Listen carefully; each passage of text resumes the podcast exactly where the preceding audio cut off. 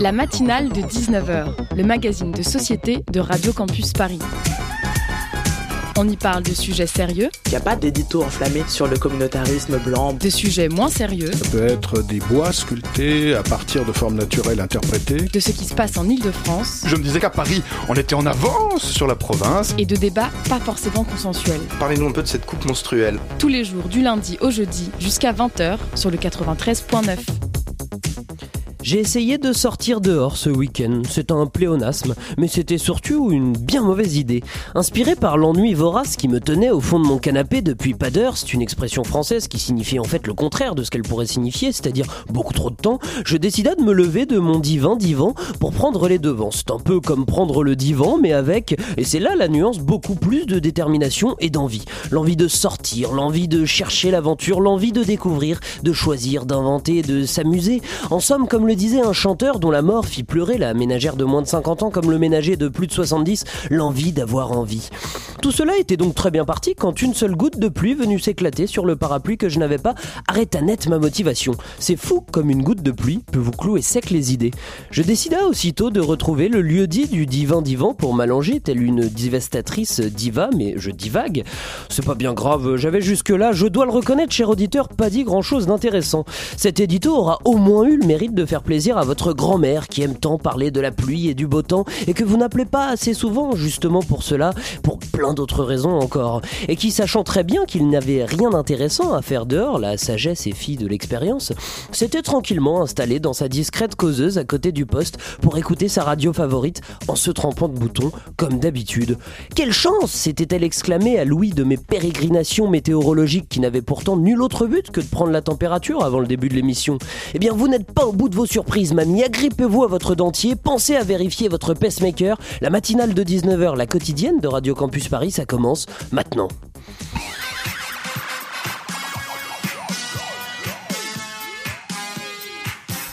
Voilà, si vous n'avez rien compris à cet édito, moi non plus dans le studio, personne d'ailleurs, non, je crois. Euh, dans un instant, nous discuterons de la journée nationale des mémoires de la traite, de l'esclavage et de leur abolition avec Clara Poincaré, chargée de mission culture pour la Ligue de l'enseignement qui lance un dispositif dans quelques jours. Puis en seconde partie d'émission, on décortiquera Oreille Curieuse, le grand concours de création sonore lancé par Radio Campus Paris. Pour ponctuer, car oui, il faut bien souffler un peu, nous aurons la chance, comme chaque lundi, d'écouter la chronique libre d'Olivier et puis Elliot viendra nous parler de Léonard de Vinci à sa façon. Restez avec nous sur le 93.9, la matinale de 19h, ça commence maintenant. Ce sera donc le 10 mai. Jacques Chirac a officiellement retenu cette date pour commémorer chaque année en France métropolitaine le souvenir de l'abolition de l'esclavage. Il l'a annoncé ce matin à l'Élysée. Au moment où la question noire, entre guillemets, s'impose dans le débat public, le président de la République souhaite ainsi que soit honorée la mémoire des millions d'Africains victimes de la traite. Reportage Daniel Wolfram, Véronique Saint-Olive. Des journées comme celle-là méritent bien la photo. Des Noirs, descendants d'esclaves, sous les lambris de l'Élysée pour écouter le chef de l'État proclamer le 10 mai, journée de commémoration de l'esclavage. C'est aujourd'hui l'ensemble de la mémoire de l'esclavage, longtemps refoulée, qui doit entrer dans notre histoire. Une mémoire qui doit être véritablement partagée. Bien attentive dans la salle, Christiane Taubira, la députée de Guyane. Par sa loi, le 10 mai 2001, la France devint le premier pays au monde à reconnaître l'esclavage et la traite comme des crimes contre l'humanité. L'enjeu, c'est que la France vraiment se réconcilie avec son histoire, qu'elle en tire tous les enseignements et que dans la conscience et dans la mémoire française, on inscrive ce qui est nécessaire pour comprendre la place de ceux qui aujourd'hui sont français mais viennent de l'ancien empire colonial français. Nous, nous allons veiller à ce que les paroles se traduisent en actes. Vous écoutiez un extrait du JT de France 2 datant du 30 janvier 2006 qui sonnait les débuts d'une commémoration de haute importance, la journée nationale des mémoires de la traite, de l'esclavage et de leurs abolitions. Fixée au 10 mai, la délégation générale à l'outre-mer de la ville de Paris a proposé aux mairies d'arrondissement de mettre en place des projections, débats qui seront proposés tout au long du mois de mai dans neuf mairies d'arrondissement parisien. Avec nous ce soir pour en parler, Clara Poincaré, chargée de mission culture pour la Ligue de l'enseignement Fédération de Paris. Bonsoir. Bonsoir. Merci d'avoir accepté notre euh, invitation. Et puis avec moi pour mener cette interview, Hugues de la rédaction de Radio Campus Paris. Hugues, Hugues. Bonsoir. Clara Poincaré, avant, oui, je vais faire la vanne à chaque fois que tu es en interview avec moi. Ah oui, oui. oui elle, elle t'ennuie déjà, c'est ça. Euh, Clara Poincaré, avant d'aborder plus précisément le dispositif que vous mettez en place à partir du 10 mai, je voulais poser la question de l'importance des commémorations euh, dans notre société. On a commémoré les 100 ans de la Première Guerre mondiale l'an passé. Dans quelques jours, nous commémorerons l'armistice de 45 avec un jour férié. Quelle est la place, quel est le but principal d'une commémoration aujourd'hui? L'information, le plus jamais ça je pense que le but principal d'une commémoration, c'est de rappeler un événement du passé qui a marqué notre histoire et apprendre pour toutes les générations à comprendre cette histoire, à s'en souvenir et effectivement, alors il y a forcément peut-être euh, sur des événements euh, comme la première, la seconde guerre mondiale, l'esclavage, euh, quelque chose de plus jamais ça et, et quelque chose de pourquoi c'est arrivé, comment c'est arrivé, vraiment une, notion de compréhension, pas simplement se rappeler, mais pourquoi ce serait pas l'occasion de comprendre ce qui s'est passé? Et alors certains, euh, je, parlais de jours fériés pour l'armistice, euh, certains, euh, au moment où justement on l'écoutait dans, ce reportage, au moment où on avait choisi la date du 10 mai, voulaient aussi qu'on introduise un jour férié, ou voire même un mois dédié au lieu de... Alors ça, euh, j'étais pas avec eux quand ils l'ont fait. Pourquoi ça a pas donné lieu à un jour férié euh, Ça peut être une question. Il y a eu, il y a eu des débats sur quel jour choisir déjà. Ça a été un mhm. petit peu compliqué. alors pourquoi le, pourquoi le 10 mai? Alors le 10 mai en l'occurrence, c'est parce que la loi dite loi Taubira, qui, qui tend à reconnaître l'esclavage comme un crime contre l'humanité, a été adoptée le 10 mai 2001. Voilà. Ensuite, euh, il y a des associations qui se sont aussi battues pour la reconnaissance d'une autre journée, qui est la journée du 23 mai, qui elle commémore en fait les victimes de l'esclavage. Et, euh, et puis il y a aussi une commémoration le 27 avril, qui elle commémore le 27 avril 1848, qui est l'abolition définitive de l'esclavage. Donc en, France. En France, ouais. Est-ce qu'elle n'est pas arrivée un peu tard quand même cette, euh, cette reconnaissance, enfin cette loi qui reconnaît l'esclavage comme un crime Si, effectivement, c'est arrivé un peu tard et en même temps, euh, moi ça m'a amusé, j'avais jamais entendu l'extrait que vous aviez mis et euh, donc c'est Jacques Chirac qui parle et qui dit euh, faire entrer dans notre histoire. À vrai dire, ça n'avait pas à entrer dans notre histoire, c'est notre histoire. Donc il y a eu un il y a eu un problème, je sais pas si on peut appeler ça un problème, mais pendant 150 ans, et c'est bien ce que disent aujourd'hui alors les personnes qui s'intéressent à cette histoire, pas forcément descendants ou descendants d'esclaves d'ailleurs, il y a eu une, une, alors ce serait pas une envie, mais une mise sous silence de l'esclavage, du colonialisme, de tout ça, alors que ça fait partie de notre histoire. Ça a construit aujourd'hui le pays que nous sommes, la France, le pays que sont l'ensemble euh, des royaumes européens aussi. Enfin, il faut aussi euh, se rendre compte que oui, ça n'a pas eu à entrer dans notre histoire, ça l'est. On a mis du temps peut-être à, à accepter que ça l'était et c'est à nous, peut-être aujourd'hui, euh, génération du 21e siècle, euh, de l'accepter et de le crier haut et fort. Et est-ce que proposer des, rencontres culturelles, ça permet une sensibilisation plus forte que des simples rassemblements? Oui, je pense que euh, le prisme culturel, ça peut permettre de mobiliser des gens qui seraient qui seraient pas forcément allés à des rassemblements.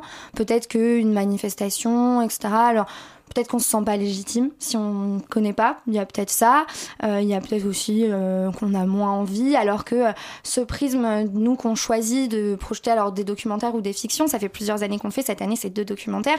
Ça permet aussi aux personnes qui qui n'y connaissent rien, à vrai dire, parce qu'il y en a encore beaucoup qui sont vraiment pas sensibilisés sur le sujet, de, de venir découvrir, de venir apprendre, et puis au contraire, pour ceux qui, euh, qui sont déjà sensibilisés, qui travaillent déjà sur ce sujet, de venir euh, apporter leur propre expertise, entre guillemets, et, et d'échanger. Et, et c'est vraiment le but, c'est de créer des lieux de, d'échange, de safe place, de l'échange entre tous ces gens qui sont intéressés par ce sujet. Alors on va peut-être revenir pour nos auditeurs parce qu'on a mis les pieds dans le dans, dans le plat.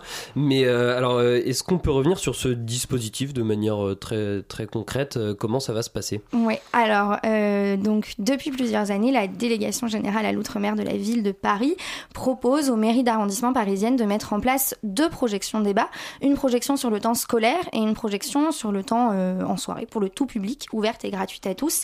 Et donc cette année, neuf mairies se sont mobilisées. si j'énonce toutes les mairies c'est un peu long et ennuyant, non? Non, oui, en plus parce que c'est que des chiffres. C'est que des chiffres, donc, euh, ouais, euh. donc ça voudra pas dire grand chose, mais, mhm. euh, mais voilà, presque la moitié de, des mairies sont mobilisées autour de sujets. Donc il va y avoir du 9 mai, de jeudi, jusqu'au mardi 28 mai, 9 soirées ouvertes à tous. Où on va pouvoir échanger autour de deux films.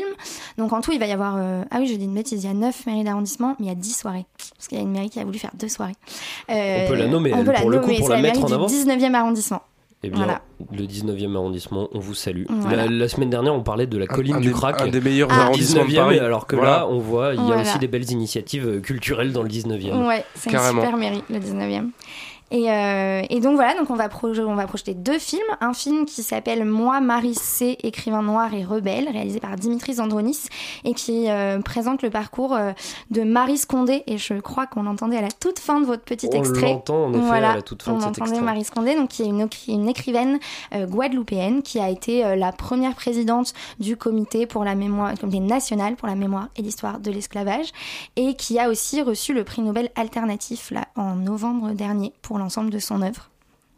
Euh, et justement, donc Marie Scondé, est-ce que, pareil, est-ce que est-ce que c'est quelqu'un qui est, vous le disiez à l'instant, le prix Nobel euh, de littérature alternatif, euh, est-ce que c'est pas quelqu'un qui pourrait être à la, à la même place que Albert Camus, par exemple, soyons fous, Mm. et mais qui ne l'est pas aujourd'hui et qui est mm, un peu à la marge.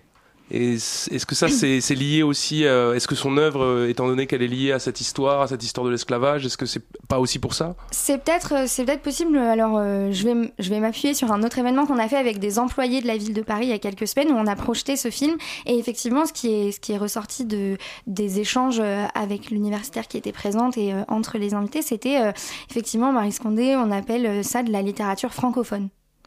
Et la question c'est euh, ah bon bah pourquoi c'est quoi la littérature francophone en fait? Est-ce que c'est l'ensemble de la littérature de tous les pays euh, où on parle français? À vrai dire non.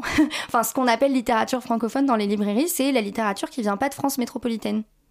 Ah, bah pourtant c'est la France, non Donc, euh, donc effectivement, et Marie Scondé, elle, elle le dit elle-même, euh, elle a eu, elle a mis beaucoup de temps à être reconnue en France pour son œuvre, alors que euh, elle a reçu des prix aux États-Unis, elle a enseigné aux États-Unis pendant longtemps, et euh, et en France, il- voilà, on a attendu longtemps avant de avant de reconnaître. Est-ce qu'elle est étudiée dans, dans les écoles, dans, dans les collèges? Je crois pas. Je crois pas. Alors déjà, l'histoire de l'esclavage est fondamentalement pas beaucoup étudiée Est-ce euh, que ça à l'école. change? En ce moment Est-ce que ça tend à changer? Alors apparemment, euh, ça tend à changer dans le mauvais sens. de ce, Ah. de ce qu'on m'a dit, c'est un tout petit peu moins enseigné qu'avant, mais à vrai dire, euh, moi je me souviens pas trop d'avoir étudié l'esclavage euh, à l'école, alors qu'on est, cens- on est censé l'étudier en quatrième et en seconde.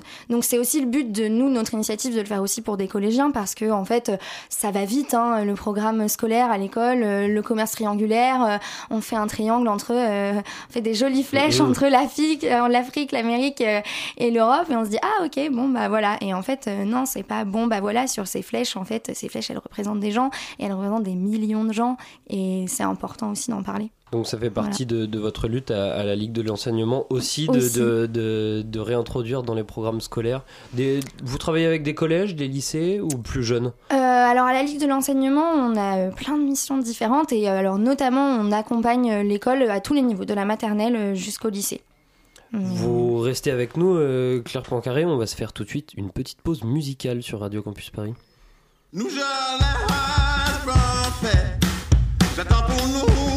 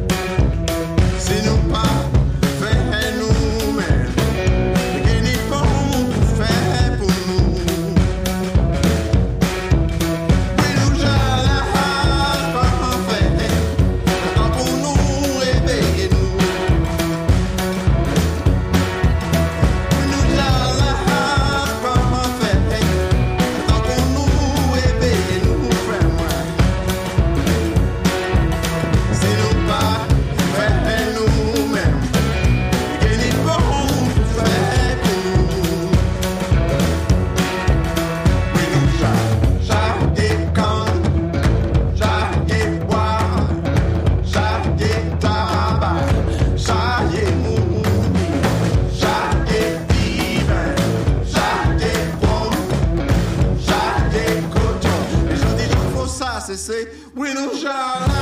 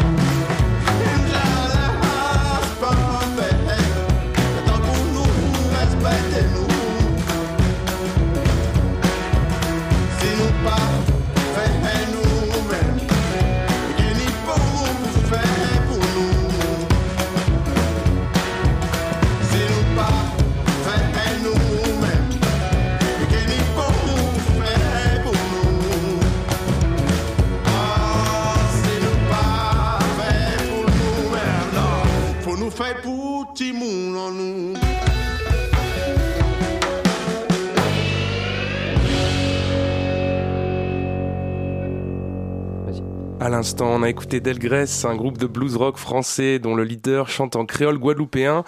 Euh, et donc ce groupe tire son nom de Louis Delgrès, militaire antillais qui s'est battu contre l'armée napoléonienne, napoléonienne, puisque Napoléon avait eu la bonne idée de rétablir l'esclavage euh, euh, à un moment donné de, de son règne.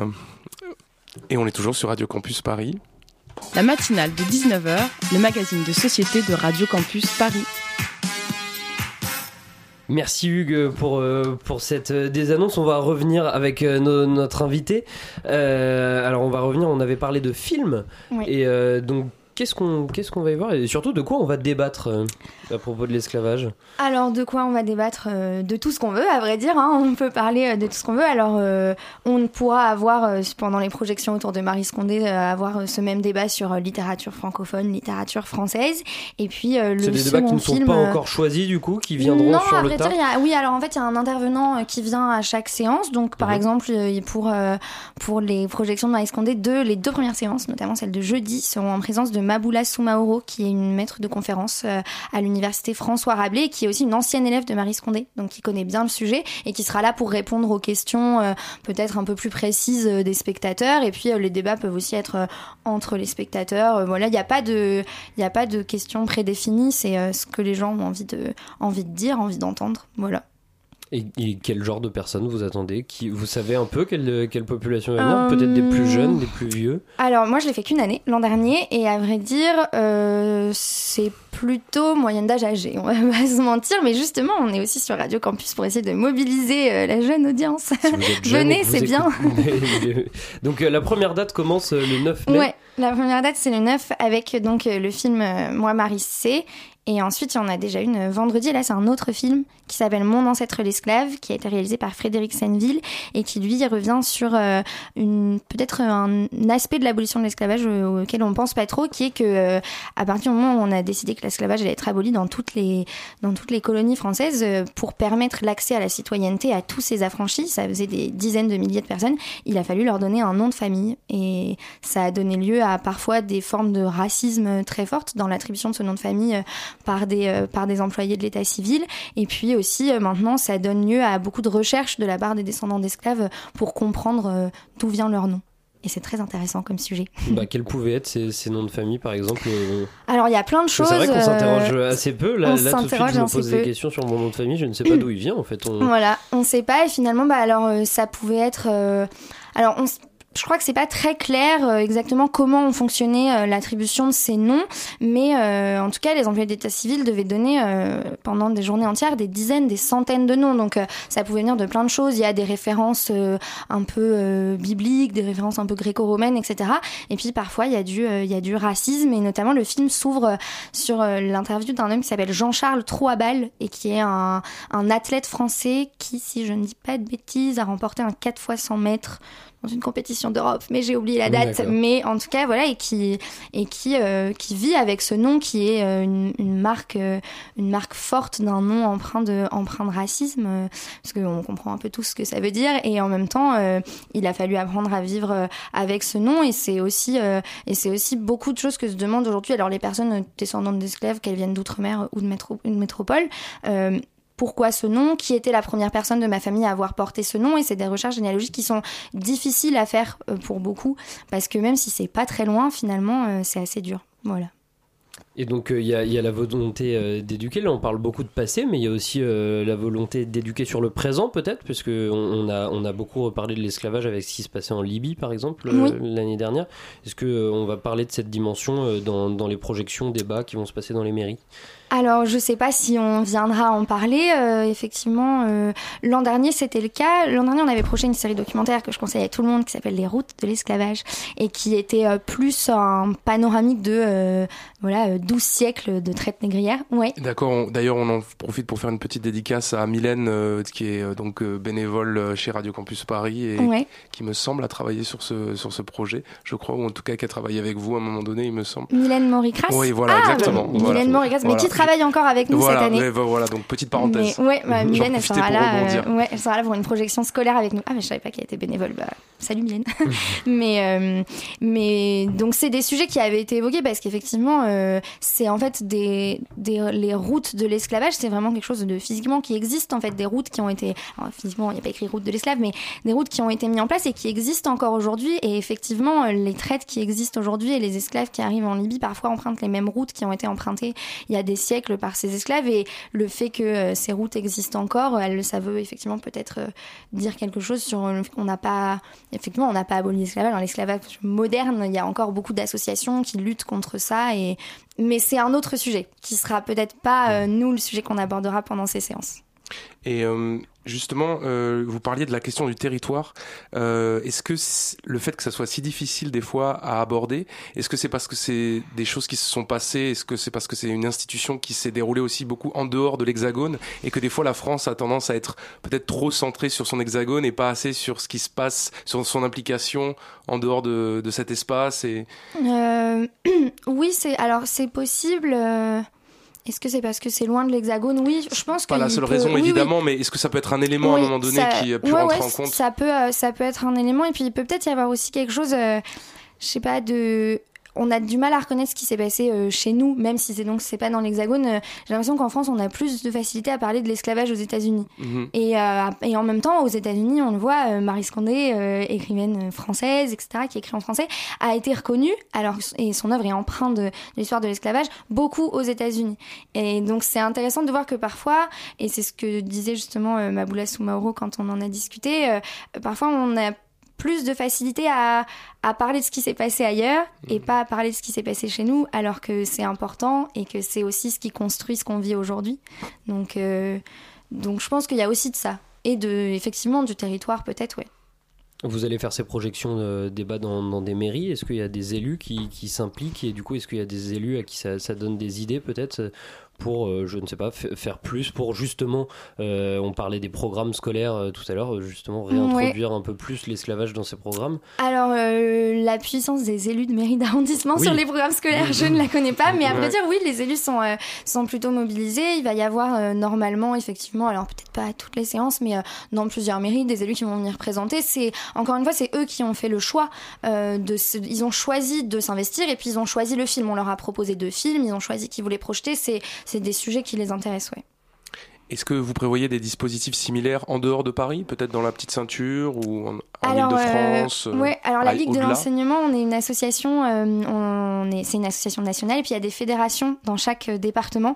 Donc moi, je représente la Ligue de Paris, donc je mène les actions à Paris.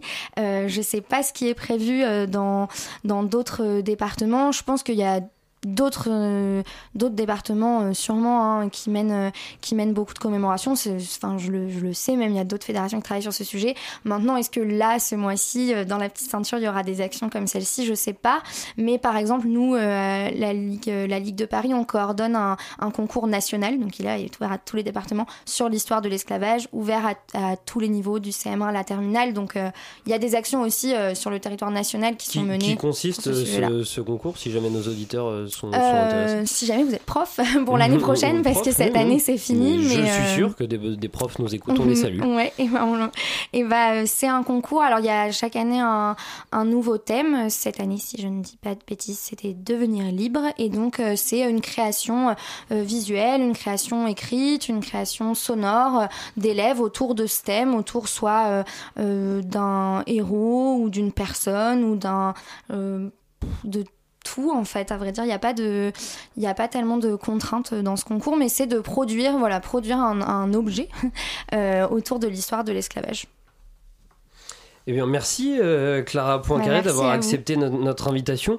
Euh, on peut retrouver toutes les infos concernant les projections débats qui sont gratuites, on le répète pour nos auditeurs, euh, et euh, les informations sur la Journée nationale des mémoires de la traite, de l'esclavage et de leurs abolitions sur le site internet ligueparis.org. Exactement. Je ne me trompe pas. Merci aussi à Hugues de m'avoir aidé à mener cette interview. Avec Restez plaisir. avec nous sur le 93.9. On se retrouve juste après ça.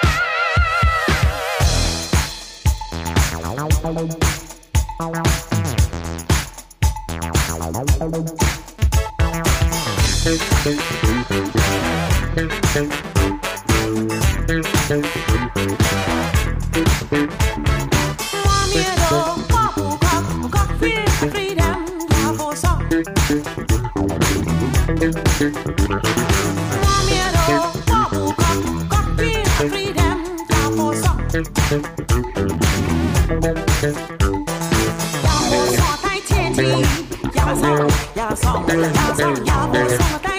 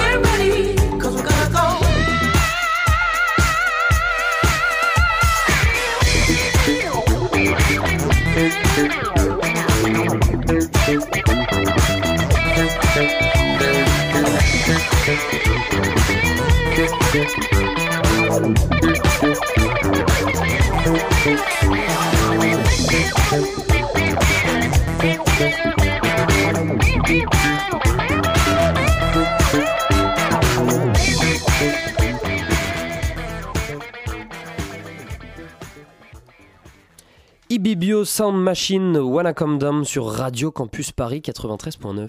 La matinale de 19h, le magazine de société de Radio Campus Paris.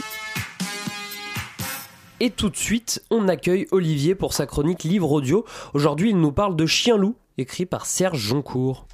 Oui, c'est un roman qui nous raconte deux histoires qui ont pour point commun village perdu au fin fond du Lot, le village d'Orsières.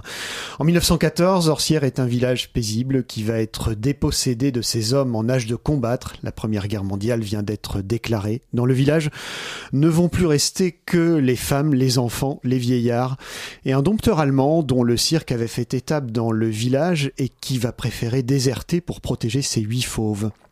Il va élire domicile dans une maison sur une colline située au-dessus du village, mais rapidement ce dompteur va devenir un hôte particulièrement encombrant. Depuis l'installation du dompteur, tout se déréglait. Bien sûr que c'était lui qui leur apportait l'orage. Avant l'Allemand et ses fauves, jamais le ciel n'avait tremblé sous l'effet de tels nuages tragiques. Jamais on n'avait reçu pareille grêle aussi folle et bordée de glaçons. 103 ans plus tard, du village, il ne reste plus que quelques ruines. La maison sur la colline est toujours là. Elle va être investie par un couple de Parisiens à l'été 2017. Elle est actrice en fin de carrière. Lui est réalisateur et vient de connaître deux échecs avec ses deux derniers films, ce qui l'a contraint à s'associer à deux jeunes loups du jeu vidéo qui lorgnent dangereusement sur son catalogue. Le couple va être rejoint par un mystérieux chien-loup venu d'on ne sait. Quand Lise se fond admirablement dans le paysage, Franck, quant à lui, a du mal avec cette nature sauvage. Il erre de place en place avec son téléphone portable pour constater que ça ne capte rien. Franck gardait en tête ce que lui avait dit le patron du bistrot à propos des chemins d'ici. Ils étaient totalement laissés à l'abandon, la nature ici avait gagné la partie. En plus des branchages qui obstruaient le passage, du bois mort jonchait le sol, aussi bien que des buissons piquants et des lianes, rendant la marche périlleuse. Chien-loup, ou la rencontre entre le règne humain et le règne animal, ou encore entre la vie citadine et la nature, c'est aussi une réflexion sur les lieux et leur capacité de mémoire. Ce livre, écrit par Serge Joncourt, est interprété dans sa version audio, très bien lue d'ailleurs par Dominique Pinon. Il est paru aux éditions Gallimard dans la collection Écoutez lire. Eh ben merci Olivier, on se retrouve lundi prochain, même heure, même antenne Non, c'est dans un mois. C'est dans un mois, alors on se retrouve dans un mois. Euh, tout de suite, on va passer à notre deuxième invité. Et alors là, il faut que je fasse tomber tout de suite euh, les masques. Euh, oui, nous allons faire un peu de d'auto-promo dans cette seconde partie d'émission. Oui, il m'arrive de boire des bières avec notre deuxième invité, qui n'hésite pas parfois à me mettre des grandes tapes amicales dans le dos. Euh, mais c'est pour la bonne cause, c'est pour la bonne cause. Ce soir, on va décortiquer ensemble Oreille Curieuse, le grand concours de création sonore organisé par Radio Campus Paris pour la deuxième année consécutive. Elodie Hervier, membre du bureau de Radio Campus Paris, est avec nous ce soir pour en parler. Bonsoir Elodie. Bonsoir Lucas. Mais c'est un plaisir de te recevoir et de pouvoir tutoyer des invités. Alors là, ça fait du bien. Euh, tu connais comme moi la brièveté euh, parfois de ces secondes parties d'émission. Alors on va rentrer tout de suite dans le vif du sujet. Est-ce que tu peux nous pitcher Oreille Curieuse en quelques mots? Alors Oreille Curieuse, c'est un concours de création sonore qui a été euh, créé l'année dernière à l'occasion des 20 ans de Radio Campus Paris parce que Radio Campus Paris est, est porteur de plein de types de créations sonores, à l'antenne bien sûr. Et donc le concours euh, fait appel à tous les candidats et l'idée c'est de proposer un projet de création sonore, donc on reviendra sur ce que c'est, en moins de 5 minutes euh, pour euh, gagner des prix et on est évalué par un jury créé par Radio Campus Paris. Qui est composé euh, Alors, qui est composé de professionnels, euh, je les ai plus tous en tête, mais des professionnels du monde de la musique, de la radio, parce que la création euh, sonore, c'est interdisciplinaire. Il y a autant des gens de France Culture que des gens de la musique. Et puis, du gagnant de l'édition de l'année dernière, qui avait proposé un, très beau morceau, une très belle création sonore, et qui vient cette année écouter toutes les créations sonores proposées de manière à, déterminer les trois gagnants.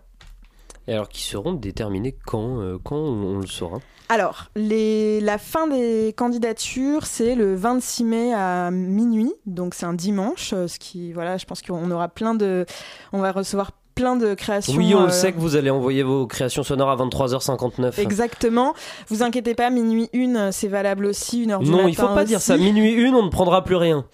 Et, euh, et les résultats se seront, seront donnés euh, le 29 juin à l'occasion de la soirée de clôture de saison de Radio Campus Paris. On fait une grande soirée et les résultats seront donnés à cette occasion-là. On écoutera les, les trois gagnants et, et ils pourront parler de comment ils ont créé, de, de ce qui leur a plu, euh, de comment ils ont été inspirés. Est-ce que tout le monde peut participer ou est-ce qu'il faut déjà avoir un petit peu d'expérience euh, de métier, comme on dit, dans la radio? Absolument, tout le monde euh, peut participer, étudiants, non étudiants, créateurs euh, déjà à la radio ou pas. Euh, Il y, a eu beaucoup de profils l'année dernière. Alors évidemment beaucoup de profils de bénévoles de Radio Campus Paris qui avaient déjà fait des choses à l'antenne, mais aussi des personnes qui ont participé à nos ateliers durant l'année, et aussi beaucoup de personnes qui espéraient intégrer l'antenne l'année suivante et qui d'ailleurs l'ont fait pour la plupart. Euh, Ça on- donne envie, ça peut donner envie aussi aux gens de prendre l'antenne après. ah bah surtout, on s'aperçoit que la création euh, sonore, euh, c'est beaucoup d'artisanat, qu'on apprend vite, qu'en fait, il y a de la technique évidemment, mais que entre l'élaboration dans la tête, l'idée dans la tête et le résultat, finalement, c'est beaucoup plus simple que ce qu'on s'imagine. C'est abordable et c'est plutôt amusant. Et 5 minutes, c'est l'occasion de tester aussi euh, ces projets. Donc, euh, tous les profils sont les bienvenus. Euh, on est surpris parce qu'il y a beaucoup de profils qui sont plutôt de la musique, d'autres profils qui vont être plutôt du journalisme, des profils qui viennent du théâtre ou du stand-up, du, du jeu en fait de, de diction. Est-ce qu'une création sonore, c'est nécessairement une fiction? Alors, euh, on peut considérer que. euh, Bon, non. De toute manière, non, c'est pas nécessairement une fiction. En fait, on peut. Parce que le mot est, le mot est large. Qu'est-ce que sommes-nous en train de faire de la création sonore? À mon sens, oui. Alors, c'est un point de vue un peu euh, d'universitaire rat de bibliothèque qui dit ça, puisque mon, mon sujet de mémoire par ailleurs, c'est sur la création sonore. Mais quand la, à, à l'émergence de la radio, il faut imaginer qu'il n'y avait pas de modèle de ce qu'on allait faire à la radio. On on allait- on n'avait pas une émission calibrée en une heure avec des invités. Enfin, on n'avait pas de, de dialogue comme aujourd'hui on le fait avec des questions, des réponses. On n'avait rien, donc on s'est inspiré du théâtre, on s'est inspiré de l'orchestre, on s'est inspiré de l'opéra. Et tout ce qui passait à la radio était de la création sonore. Tout était euh, test. Euh, les émissions, elles n'étaient pas calibrées. Et puis, euh, il y a eu aussi des, des courants de créateurs sonores qui ne se sont pas produits à la radio, qui ont produit des choses uniquement pour être écoutées sur CD. Et à l'ère du numérique, ben, le podcast refait jaillir une nouvelle forme de création sonore. Donc, je me souviens plus de la question, mais ah oui, si c'est de la fiction. Et en, en- en fait, du coup, à mon sens, c'est pas euh, la création sonore est obligatoirement de la fiction, c'est tout euh, discours médiatique, tout ce qui passe à la radio, tout ce qui passe à la télé et dans, dans le documentaire est toujours un petit peu fictionnel. Il y a toujours une écriture derrière, il y a toujours euh, euh, quelqu'un qui a pensé au mixage, quelqu'un qui a pensé au montage, et à partir du moment où on fait du montage, mais en fait on est en train de, de, de- de juger ce qui est le plus important. Enfin, en fait, c'est- jamais euh, des, des micro-espions quand on fait de la création sonore. On n'enregistre jamais toute une, toute une conversation et paf, ça fait une création sonore. On monte, euh, donc il y a une, une, part de réalité parce que c'est des vraies voix, euh, tout comme euh, au théâtre, c'est des vraies personnes qui jouent les personnages. Mais évidemment, il y a toujours de la fiction et c'est ce jeu-là qui est intéressant. Cela dit, l'année dernière, par exemple, le, deuxième prix a été délivré à Adèle Itel, qui avait hum, proposé une création très intéressante qui s'appelle I Can't Breath et qui est sur donc la violence policière. Que je vous invite à aller écouter d'ailleurs, elle se trouve sur le site de Radio Campus Paris, c'est euh, un travail remarquable. Et, donc cette euh, création, ben, on, pourrait estimer que c'est un documentaire et que c'est de la réalité parce que euh, ça, représente, enfin, on, entend la, violence de la police. Mais en fait, tout est enregistré en studio, tout est du montage, et ça, ben, ça représente la réalité, mais avec des outils qui sont de la fiction. Peut-être qu'on pourrait euh, s'écouter un petit extrait euh, du lauréat euh, de l'édition précédente, Quentin Fouquet. On s'écoute ça tout de suite.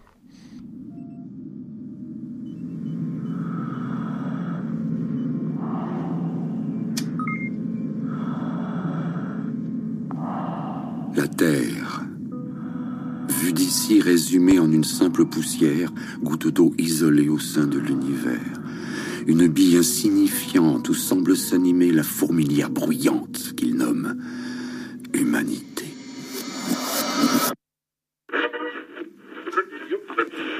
Messieurs, le grand jour est arrivé pour tous les membres de la mission Black Hole. Et c'est dans le désert du Nevada que l'imposante fusée est désormais parée au décollage.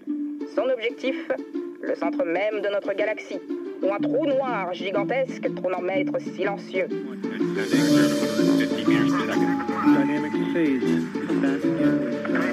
Attention pour le décompte final.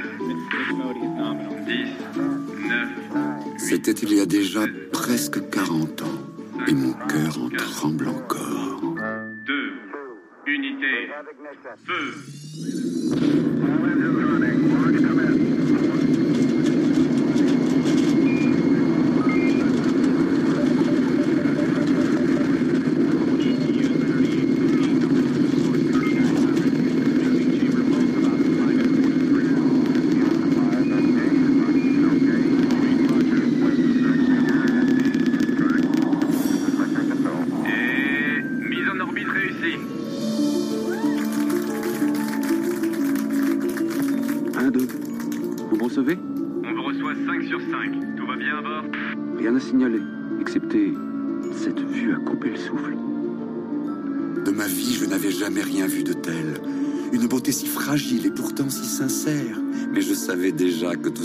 N'était que prémisse d'un périple extraordinaire. On écoutait Black Hole, euh, une création sonore de Quentin Fouquet, euh, qui avait travaillé sur le thème L'île déserte. Euh, il sortait vraiment du lot l'année dernière. Alors en effet, c'était c'était surtout le, celui qui était le plus complet, autant euh, en, en termes de, son ambiance, de composition euh, musicale. On a entendu beaucoup des éléments là dans, dans ce- dans, l'extrait des deux premières minutes, d'écriture aussi, parce qu'il a tout écrit en alexandrin. Euh, donc euh, a, il a eu la première place parce que c'était impressionnant sur tous les plans. Euh, évidemment, hum, toutes les propositions ne, sont pas euh, obligatoirement à ce niveau de travail-là. Euh, Lui, par ailleurs, il est compositeur euh, musical, donc évidemment, ça, aide euh, à, imaginer euh, le rythme, la musique. On entend aussi qu'il a utilisé beaucoup de sons euh, du cinéma. Donc, euh, par exemple, si euh, certains auditeurs ont envie de participer au concours Oreilles Curieuses, euh, il y a des y a des tutos, il y a un podcast qui est très très bien sur la plateforme de podcast Arte Radio qui s'appelle Les sons du cinéma et qui parle de tous ces sons et de tous ces créateurs sonores qui, constituent le, film et qui permettent de se projeter dans le film et qui permettent de construire l'imaginaire du spectateur. Et en fait, ça c'est une, super source d'inspiration pour euh, son sa création sonore parce que bon déjà on entend les films qui font un peu euh, référence en termes de composition euh, d'ambiance et de composition sonore. Et du coup on peut aller piocher dans les films plutôt que de composer soi-même. Bon sur une création de 5 minutes on peut aller euh, piocher dans les banques de sons dans les films des sons comme ça qui constituent l'ambiance derrière derrière le texte et qui nous qui nous aident à, à créer un spectacle sonore Donc tu penses que c'est euh, possible pour tout le monde Euh, qu'est- Qu'est-ce que tu as envie de dire aux auditeurs qui se diraient non, j'y arriverai pas, euh, j'ai pas le niveau? Alors ils peuvent euh, passer à Radio Campus Paris nous poser des questions. Euh, ils peuvent envoyer d'abord un mail à, à l'adresse mail qui est du, du concours. On y, on y répond sans problème. Et puis euh, l'idée, enfin, c'est vraiment de, de se lancer. De, ils peuvent télécharger Reaper et donc c'est un logiciel de montage et commencer à, bidouiller comme ils ont envie. Ils peuvent aussi venir nous rencontrer à la soirée euh, du 9 mai à la Gaieté Eh Lyrique. ben on va en parler euh, de cette soirée juste après une courte pause musicale.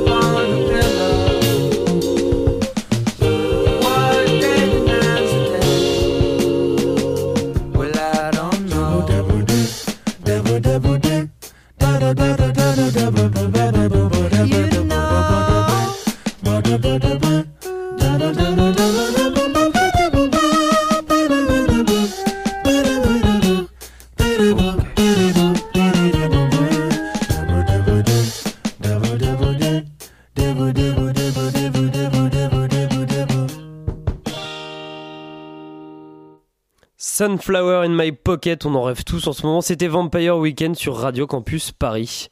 La matinale de 19h, le magazine de société de Radio Campus Paris.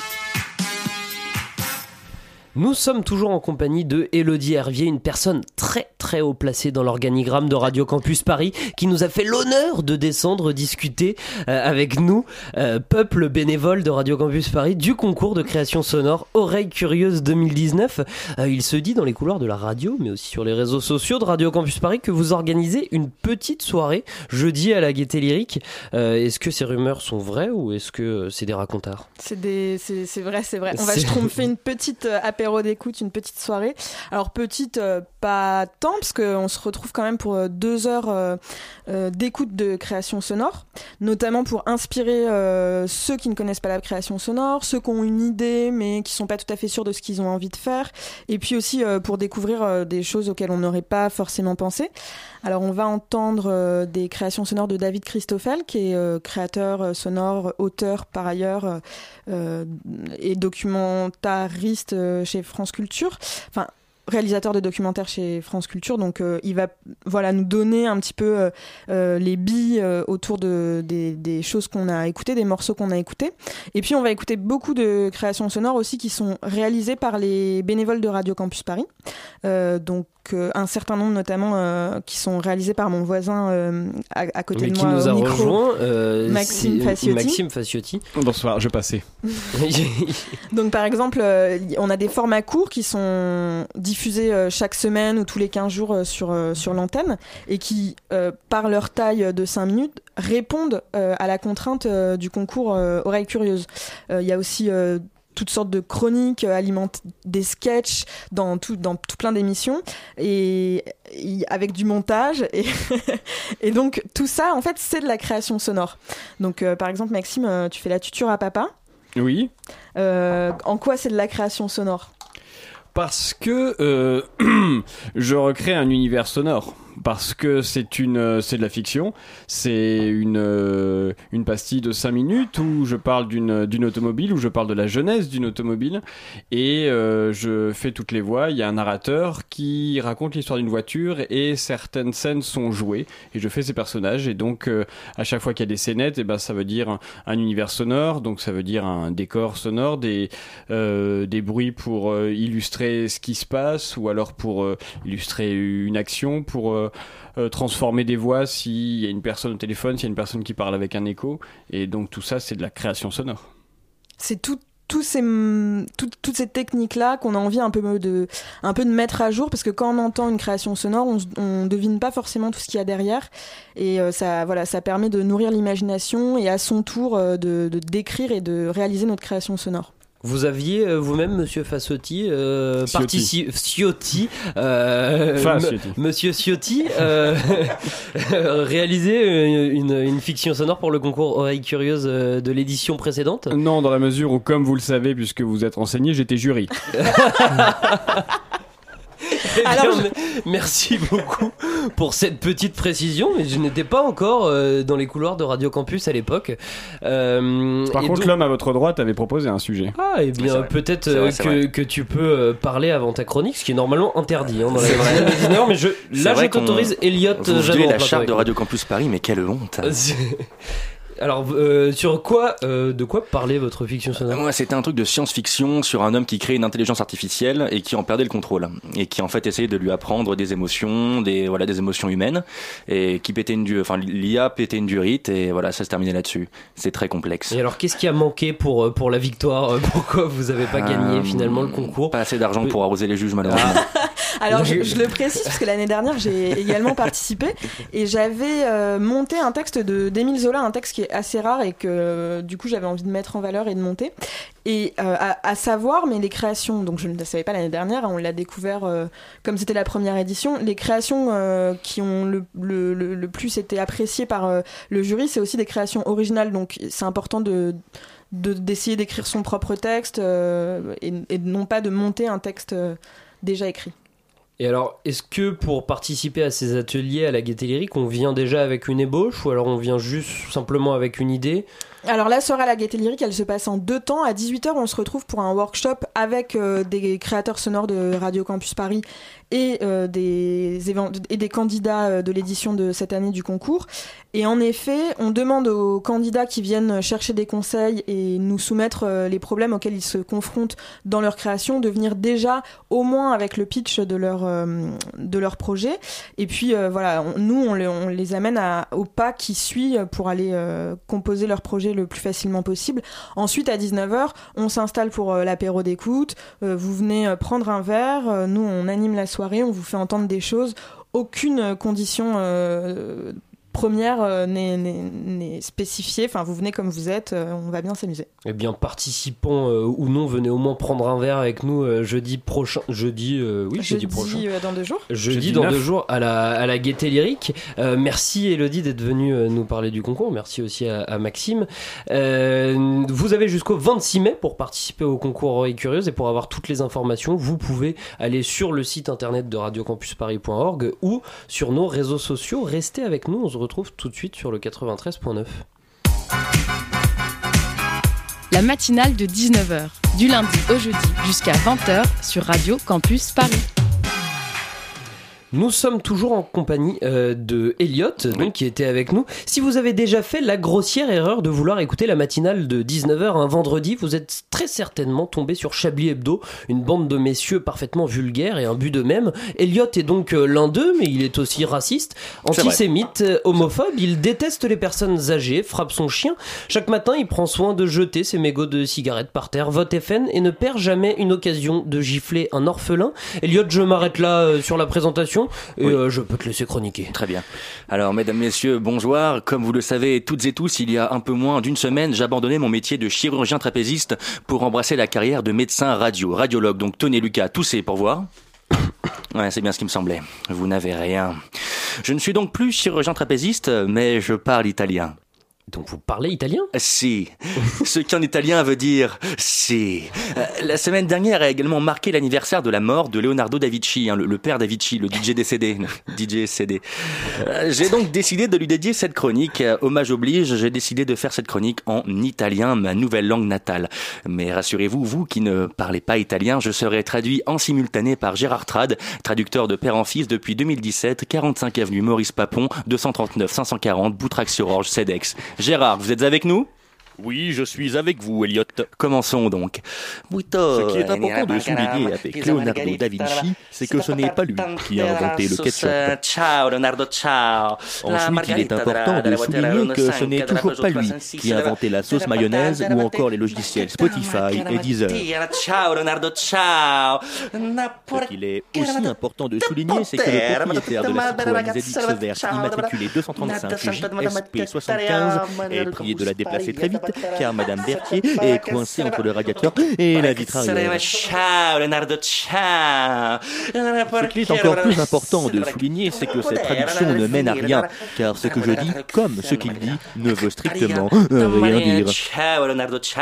Je propose donc mes services de traducteur. Je suis intermittent et je cherche du travail. Nos conditions sont inacceptables, je suis obligé de manger mes semelles pour subvenir à mes besoins. Ciao, Leonardo, da Vinci et Robert Hernandez de son vrai nom étaient en vérité plombiers chauffagistes et ne faisaient de la peinture que pour s'acheter de la kétamine, cette drogue de malheur dont il était accro. Ciao, Leonardo, ciao. Leonardo da Vinci Dis donc Gérard, t'as encore oublié tes slips sur le fil à linge. Je te préviens, c'est la dernière fois que ça arrive. Ah bon, tu, tu me gênes, je travaille là. Ciao, Leonardo, ciao. Eh, dis donc, là, vous deux, ça va, la, la vie est belle ou je gêne pas trop, peut-être C'est qui ce tocard Non, mais toi, Mero, tu te prends.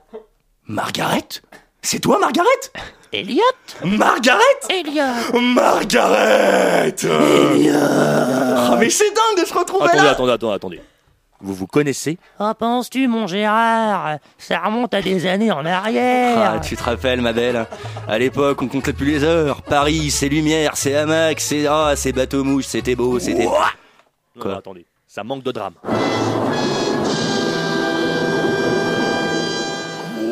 Oh, ça va, GG, fais pas ta sucrée. De toute façon, on allait te le lire, c'est pas grave. Mais qui es-tu? Mais je suis Elliot. Et toi, qui es-tu? Mais je suis Gérard. Bah voilà. Et, et toi, tu as? Bah j'ai. Tu as? Oui. Tu as? Oui, j'ai. Mais tu es. oui, je, je suis. Mais c'est terrible. Non, mais ça va, c'est bon, tu as pas non plus. Attendez une seconde. Mais non, mais arrête, non, mais arrête de faire ta chougnasse comme ça, c'est un.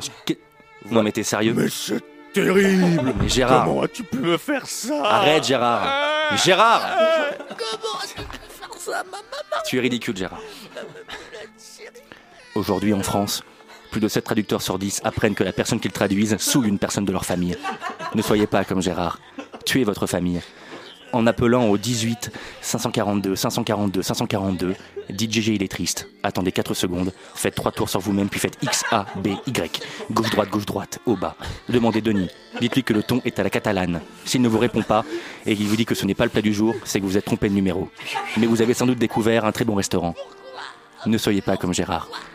Ceci était un message du comité de défense des enfants qui apprennent que leur mère s'appelle Margaret et que leur papa s'appelle papa.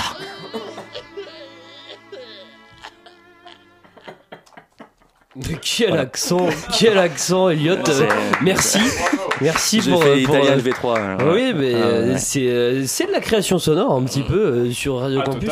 C'était beau. Il est venu pour moi le temps de vous dire au revoir et de remercier chaleureusement Hugues pour la co-interview. Un grand merci également à PH à la réalisation. Merci à Bettina à la coordination. Surtout, restez bien avec nous tout de suite. Ces pièces détachées sur le 93.9. Euh, vous avez manqué une partie ou vous voulez les infos de l'émission, retrouvez-nous en podcast d'ici quelques minutes sur le site de radiocampusparis.org ou sur notre page Facebook, la matinale de 19h. On se retrouve demain, même heure, même antenne. Merci de nous avoir écoutés, vous avez été géniaux et très sages comme d'habitude.